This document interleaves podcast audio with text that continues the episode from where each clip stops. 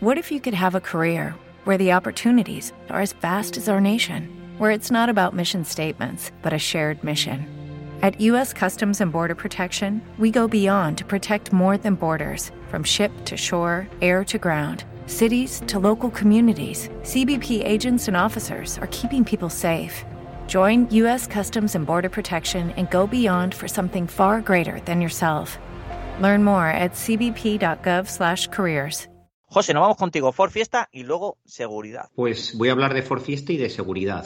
Una cosa que hay que reconocer a Ford en este Ford Fiesta y hay que quitarse el sombrero es que incorpora una tecnología que no es obligatoria como la mayoría de hadas que están incorporando los fabricantes en sus lavados de cara y es la alerta de dirección contraria. Para que la gente se haga una idea, en los últimos 10 años aproximadamente hay unos 17 accidentes cada año de kamikazes. No porque la gente quiera meterse en sentido contrario, que algún loco hay, sino más bien por despistes. Y suele haber una media de unos 12, 14 fallecidos por este tipo de accidentes. Ojo, pues este Ford Fiesta tiene un sistema que detecta si te, si te, has equivocado y te has metido en la autovía en sentido contrario o si estás circulando por un carril en sentido contrario. Así que en ese aspecto hay que quitarse el sombrero con Ford. Nos lo quitamos, hecho. Fernando, seguridad aquí en Auto FM. Pues sí, vamos a hablar ahora de seguridad en nuestra eh, sección habitual de eh, seguridad vial con, con Kids. Hablábamos, eh, José, el otro día contigo que en el Congreso de los Diputados, ¿no? que están eh, trabajando para sacar adelante esa nueva ley de tráfico y el nuevo reglamento ¿no? general de circulación, llevamos con ese run run desde finales del año pasado que habrá algunas modificaciones tanto en ese reglamento general de circulación como en el de vehículos. José, ¿por qué se empeñan en quitar, que lo hemos hablado aquí muchas veces, muchas veces el margen ese de 20 kilómetros hora para adelantar en carreteras convencionales? A ver, vamos a simplificar mucho la respuesta para no estar toda la tarde. La actual Dirección General de Tráfico piensa, dice e implementa que la reducción de velocidad es el único camino para reducir toda esta sangría de fallecidos y heridos graves que hay en las carreteras. Y cuando parecía otros grupos parlamentarios habían hecho presión y parecía que se iba a retirar esta medida que habían dado a bombo y, a bombo y platillo, que es quitarnos ese privilegio que tenemos en España en las convencionales de poder aumentar la velocidad hasta en 20 kilómetros por hora, pues va la DGT esta semana y lanza un artículo que se titula El peligro de adelantar superando el límite de velocidad en 20 kilómetros por hora. Y si el titular fuera cierto, pues estaríamos ante miles de accidentes diarios porque todo el mundo actualmente, porque es legal y es seguro, aumenta la velocidad 20 kilómetros por hora para adelantar y estar menos tiempo en el carril contrario. Pero me gustaría, si me lo permites, eh, Fernando, no expresar la opinión de Ribe que compartimos con lo que voy a decir, sino coger las declaraciones que ha hecho Juan José Alba, que es profesor de la Universidad de Zaragoza y especialista en reconstrucción de accidentes de tráfico, y me gustaría leer tres o cuatro cositas que ha dicho porque me parecen muy esclarecedoras. Juanjo habla de que la seguridad vial solo, a la seguridad vial solo se llega gracias a la participación, entre otros muchos, de psicólogos, médicos, ingenieros, juristas, periodistas, pedagogos, profesionales de las fuerzas y cuerpos de seguridad del Estado, los medios de comunicación, maestros, educadores, profesores de autoescuela, Efectivamente, por eso eh, desde Auto FM, que somos un, medio de comunicación, sabemos de nuestra importancia a la hora de divulgar eh, todos estos temas, a la hora de velar por la seguridad de nuestros oyentes y por eso tratamos cada semana esto contigo, estos temas. Y, por eso me encanta que lo hagáis porque, la, insisto, vuelvo a leer lo que, lo que ha escrito Juanjo, la situación real ante la que nos encontramos es que la Dirección General de Tráfico desconoce, porque no existe información al respecto, cuántos accidentes de tráfico son realmente atribuibles al hecho de haberse sobrepasado el límite en 20 kilómetros por hora. Efectivamente, porque falta, que eso lo hemos hablado por activa y por pasiva aquí, José, falta investigación técnica de cada accidente, no echar eh, levantar la alfombra y meter dentro eh, pues eh, cada, cada accidente y cada, y cada dato. Y bueno, que ahora la velocidad, pues venga, la velocidad, todo es la velocidad, ¿no? Totalmente de acuerdo contigo. Fíjate, Juanjo nos reflexionaba al, al respecto diciendo, la gente, el ciudadano, se monta de forma segura en un avión que viaja a 900 kilómetros por hora y no tiene miedo. Se monta en un tren a 300 kilómetros por hora y no tiene miedo. ¿Por qué hay que tener miedo cuando se monta en un coche? ¿Por qué se da por supuesto ya que va a haber accidentes? ¿Por qué la Administración piensa que va a haber accidentes y que la única forma de reducirles es reducir la velocidad? Bueno, sabemos que la posibilidad ¿no? de tener un accidente en un avión o en un tren es muy, muy pequeña. Eso casi lo tenemos, eh, somos conscientes todos de ello.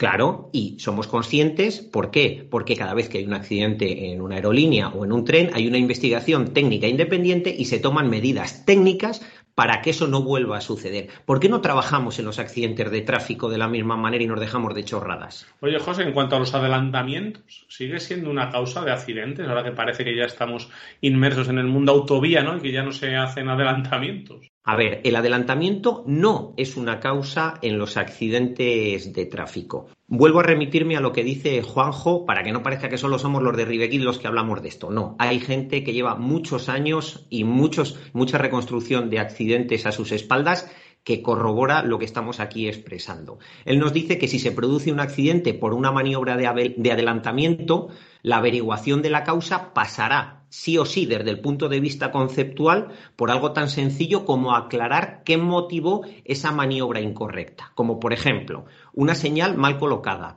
una señal sucia, una señal cubierta por la vegetación, un tramo de carretera en el que no debería estar permitido adelantar o a lo mejor simplemente es déficit de formación para el conductor. Cuando se pone sobre la mesa todas esas circunstancias, entonces sí podremos determinar cuál es la causa real de ese accidente, pero claro, como no se hace investigación técnica y al final todo va al cajón desastre de la velocidad, pues esto es un disparate. Oye, y em, en cuanto a vías en las que se pueden adelantar, vías eh, que eh, la velocidad máxima está en 90 kilómetros por hora, también mucha gente puede pensar si existe ¿no? la necesidad de adelantar cuando ya alguien va a 90 kilómetros por hora. Claro, aquí entramos en dos temas. Para empezar, no debería de existir esa necesidad de adelantar a alguien que va a 90. Existe la necesidad, si la velocidad máxima permitida es 90, es de adelantar a quien va a 85 o a 80 pero nos encontramos con la realidad. ¿Cuál es la realidad? Pues que hay muchísimos vehículos que en carreteras limitadas a 90 van a 100 o a 110. Entonces, ¿qué tendrá que ver reducir ese privilegio que tenemos en España de aumentar la velocidad para adelantar con el hecho de que de forma general haya muchos ciudadanos que circulen por las carreteras por encima de la velocidad permitida. A ver si es que no es creíble la velocidad máxima permitida en esas carreteras. Yo lo que tengo claro, si me permitís, es que simplemente es un titular, eh, simplemente quieren hacerse la foto, quieren decir que bajan la velocidad y que, bueno, pues que con eso ya se soluciona todo, absolutamente todo. Ya no hace falta ni arreglar carreteras, ni señalizar tramos que están destruidos por señalizaciones desfasadas o, o, rotas, eh, tampoco hace falta falta construir nuevas carreteras, ¿para qué? Y tampoco pues eliminar esos puntos negros. Si hemos bajado esos 20 kilómetros milagrosos para adelantar a un camión, y bueno, y también nos encontraremos a la gente que se siga estrictamente por miedo de una multa adelantar un camión a 80 y claro, pues entre que lo que tarda en adelantar un camión los que vienen de frente y el propio camión, pues ya veremos más de un caso donde sin Dios no lo quiera, no hay accidente, pero sí un susto. Y por supuesto también los casos que haya un accidente simplemente por esta temeridad, esta estupidez y esta tontería que la gente ve, reconoce, pero el político de turno, simplemente para hacer su titular y decir, ala, ya me puede cobrar el mes, que ya de un titular, lo hace y no lo, y no lo impone. Lo peor de todo es que no lo impone y juega con vidas humanas. Una pena. Ojalá, ojalá los otros grupos parlamentarios sean capaces de meter la suficiente presión como para que entre la cordura y al final esta medida no se apruebe. Desde luego, si la DGT ha lanzado este artículo sobre el que estamos rebatiendo, es porque no tiene la opinión pública de su lado y le da miedo a aprobarlo por así decirlo, a decretazo.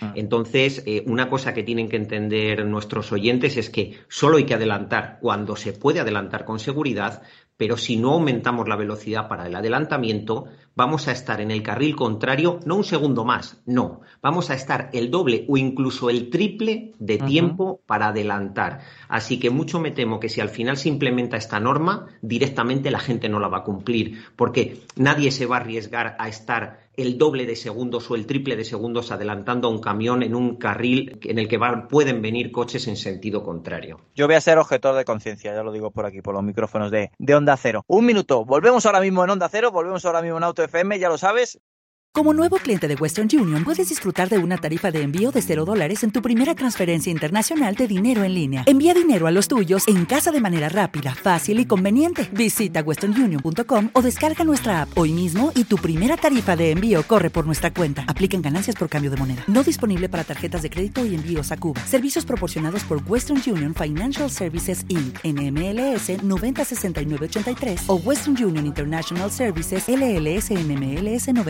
906985.